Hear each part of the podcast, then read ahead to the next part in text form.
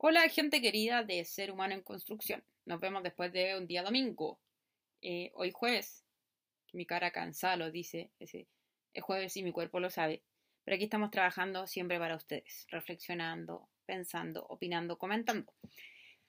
Y la verdad es que em, se hace largo. Se me hizo largo desde... Normalmente de lunes a sábado no se me siente tan largo no sé por qué. Pero bueno, digamos las cosas... Em, yo creo que este va a ser el sistema más común de, publicación ahora. Ya no va a ser lunes ah, y sábado, porque del sábado al domingo no hay, ah, perdón, el sábado al lunes no hay tanta diferencia. Entonces, para que se haga un, tiempo donde pónganse al día, gente querida, no es tarea, no es obligación, pero sí es una, una sugerencia que vayan viendo los capítulos, que no se los pierdan, porque a veces hay hilo conductores, a veces hago referencia a capítulos anteriores. Entonces, cuando pierden ese hilo, eh, nadie les dice que vean los 70 y algo capítulos de uno, pero, pero siempre vamos con, vamos eh, haciendo una conjunción de ideas. Entonces, em, en virtud de eso mismo, tener más tiempo, para los que son más nuevos se puedan poner al día de lo que significa este canal, bienvenidos a todos los nuevos. Eh, hay gente que se viene suscribiendo, gente que pasa. Quédense, no es mala cosa. Suscríbase ahí, ponga la campanita para que le avise cada vez que viene un nuevo capítulo de Ser Humano en Construcción. ¿Por qué hago todos estos nuevos anuncios? Si hay gente que ya lo sabe. Porque cuando se va agregando gente también hay que pensar en la gente nueva, en quienes no saben cómo funciona este sistema de canal de ser humano en construcción. Y bien, pensando y dándole vuelta a la idea, todo esto siempre material nuevo, uno dice, eh, el ser humano da material para reflexionar.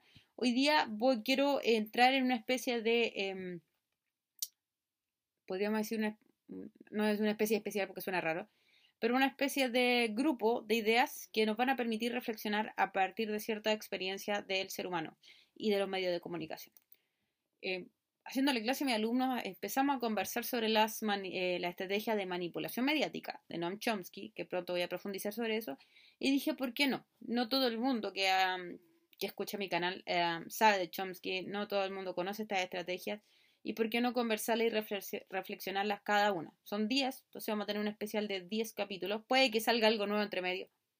Y frenamos, pero son 10 capítulos sobre las estrategias de manipulación mediática. Y un poco antes de abordar este tema, eh, ¿por qué es necesario hablar de la manipulación mediática? Porque hoy en día nos tragamos cualquier cosa como verdad.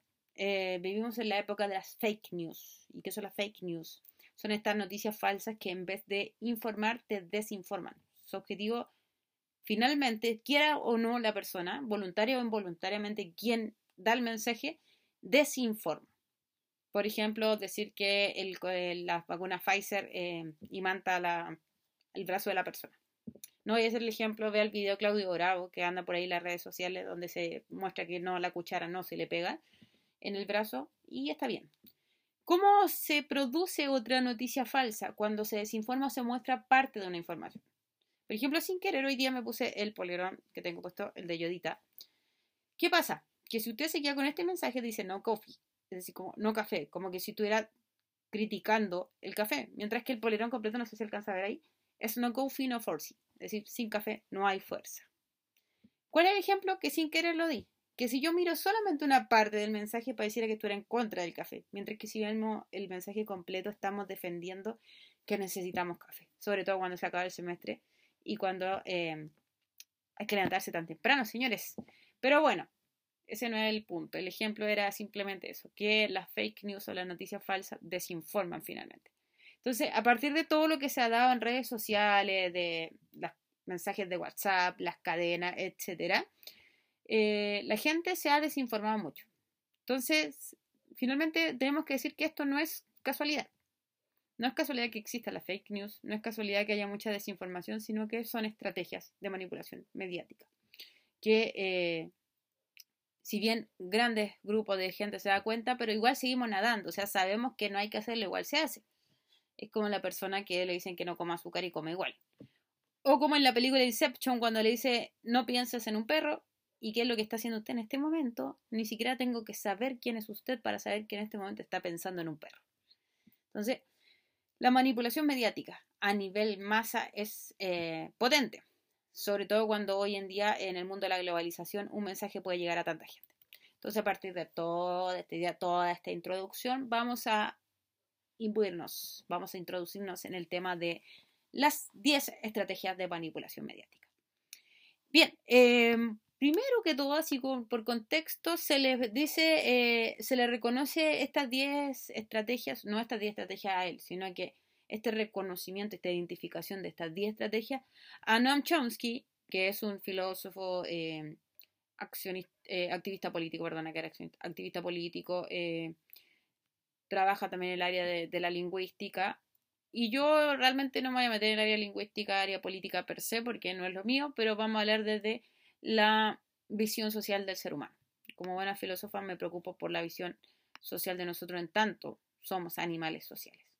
Entonces, por un lado se dice que Noam Chomsky fue el que expresó que existen 10 estrategias, mientras que hay otra gente que dice, no, en realidad no fue Chomsky, fue Sylvain Timsit, bien, eh, y se lo atribuyeron a Chomsky. O sea, un clásico de la historia de gente atribuyéndose ideas que no le corresponde, Tesla, Alba Edison, eh, Meucci, eh, Alexander Graham Bell, etc.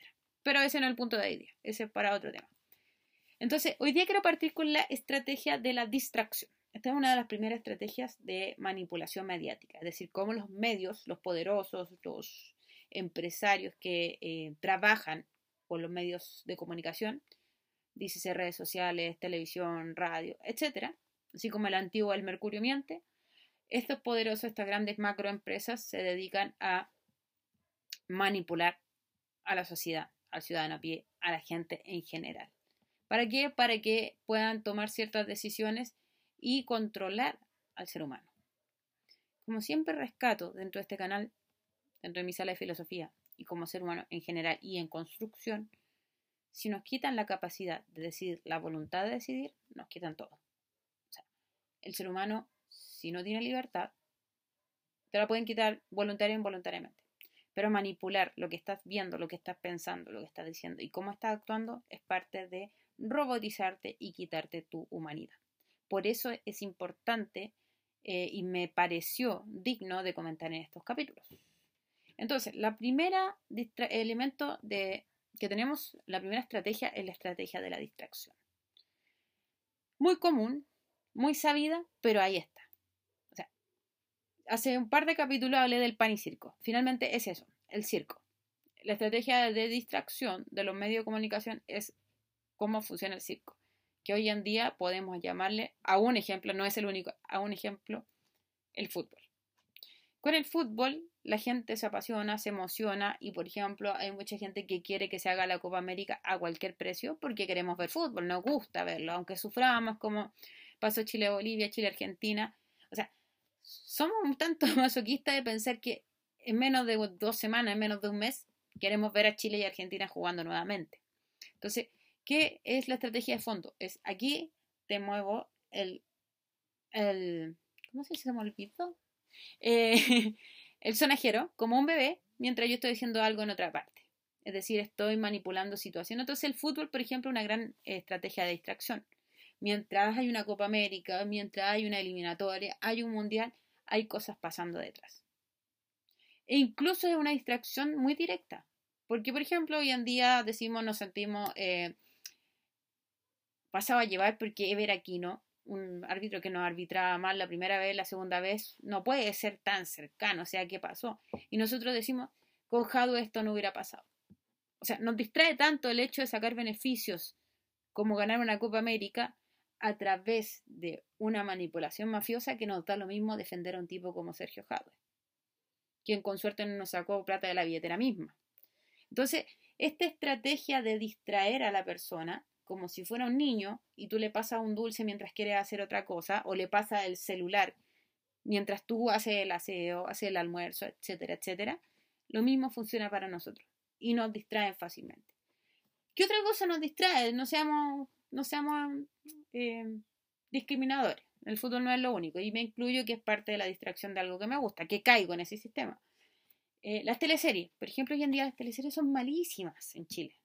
Me van a perdonar los actores más antiguos que a los que respeto mucho.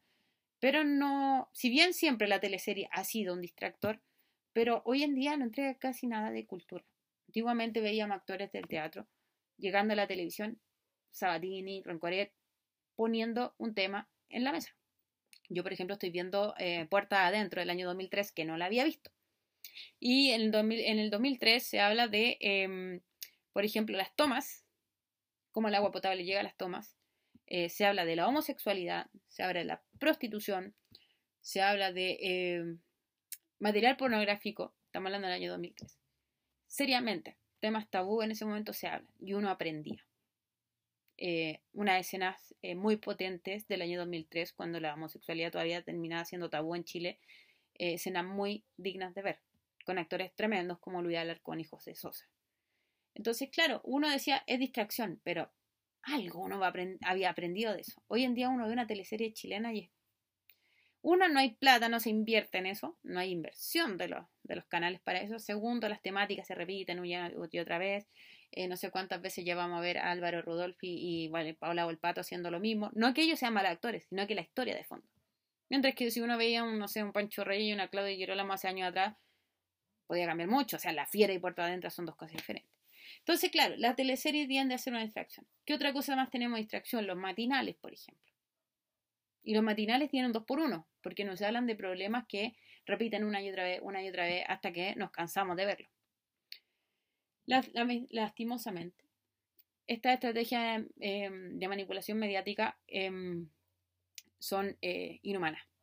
O sea, estamos hablando de gente que quiere manipular a grandes masas. No estamos hablando de manipular un grupito, a la masa entera, a quienes usan estos medios de comunicación. ¿Qué pasa? Que vemos casos como el del pequeño Tomás, niño que murió eh, en el sur, que cuánta información nos dieron. Solamente como una estrategia de manipulación mediática, solamente para tenernos concentrados ahí. La imagen del niño lo usaron cuánto tiempo. Y cuando ya no les servía, cuando podían pasar a otra cosa, pasemos a otra cosa. Se nos olvidó Tomás y ahí quedó. Y el que quiere investigar, que investigue. Entonces, de eso se trata la estrategia de manipulación mediática y la estrategia de distracción de decir, acá hay un problema, quédense aquí, o hay una entretención, o aquí estamos haciendo mover algo para que usted le llame la atención mientras nosotros hacemos cosas detrás. Entonces, ¿cuántas leyes promulgadas, cuántos negocios eh, económicos, cuántos arreglines empresariales no se han hecho a través de distracción? Mientras nosotros estamos viendo algo, por detrás se la otra cosa. Por ejemplo, el mismo tema de la constitución. O sea, hay una estrategia de manipulación tremenda al aplaudir en las noticias de cualquiera de los canales, CNN, Chilevisión, TVN, Canal 13, da lo mismo, todo el mundo aplaudiendo porque los escaños de Independiente eran mejores que los de izquierda y los de derecha, llámese Frente Amplio, RN, etc. O sea, una estrategia de distracción completa porque digamos las cosas como son. Dentro de eso independiente había mucha gente que independiente qué. Como les dije a mi alumno, independientes de qué. Entonces, claro, aplaudimos porque se va a dar la constitución, se va vamos sacando 10%, vamos eh, independiente, constituyente, independiente. Pero la cosa que realmente importa, ¿cuánto las vamos a cambiar? ¿Va a cambiar realmente el sistema de pensiones? ¿Va a cambiar la educación? Todos queremos ver a Chile ganando otra Copa América, ojalá. Todos queremos, no todos, pero digamos la gente que nos gusta el fútbol, a todos los que nos gusta el fútbol, nos gustaría ver a Chile ganando Copa América, a Chile eh, ganando un mundial, si es que algún día llega a pasar. Está medio difícil ya, eh, pero si llegara a pasar. ¿Pero a precio de qué? ¿Qué es lo que se está cocinando mientras nosotros estamos viendo partidos de fútbol? ¿Qué es lo que se está cocinando mientras nosotros vemos noticias que se repiten una y otra vez? ¿Qué se está cocinando mientras vemos teleseries que ni siquiera valen la pena, no entretienen un rato? ¿Qué se cocina mientras armante matinales cortándole el pelo a la gente, eh, usando conejillos de India para que nosotros nos peguemos en eso. Antiguamente eran los reality, etcétera, etcétera. Es decir, sí, sabemos que hay una manipulación, pero ¿qué hay detrás de esa manipulación? Bien, gente querida, un abrazo grande, cuidémonos harto. Santiago se fue a cuarentena completa para este lunes. Este lunes empiezan con cuarentena completa, así que si hay alguien en Santiago, eh, mucho ánimo, mucha fortaleza a cuidarse. Recuerden que el virus no da tregua y el ministro de Educación tampoco. Así que profesores, estudiantes, apoderados y todo lo que estén relacionados con el colegio, mucho ánimo, que ahí nos vemos. Y recuerden que eh, nos estamos viendo la próxima semana con una nueva estrategia de manipulación mediática, según la lectura de Chomsky, como se dice que fue. Y recuerden que siempre a través de este canal ustedes se van a encontrar con ideas, opiniones, conocimientos, eh, ¿Qué más podemos agregarle? Eh, mucho ánimo, mucha disposición a seguir conversando, a seguir reflexionando, a seguir pensando y a seguir cuestionando la realidad a través de la reflexión, porque simplemente somos seres humanos en construcción. Nos vemos el próximo capítulo.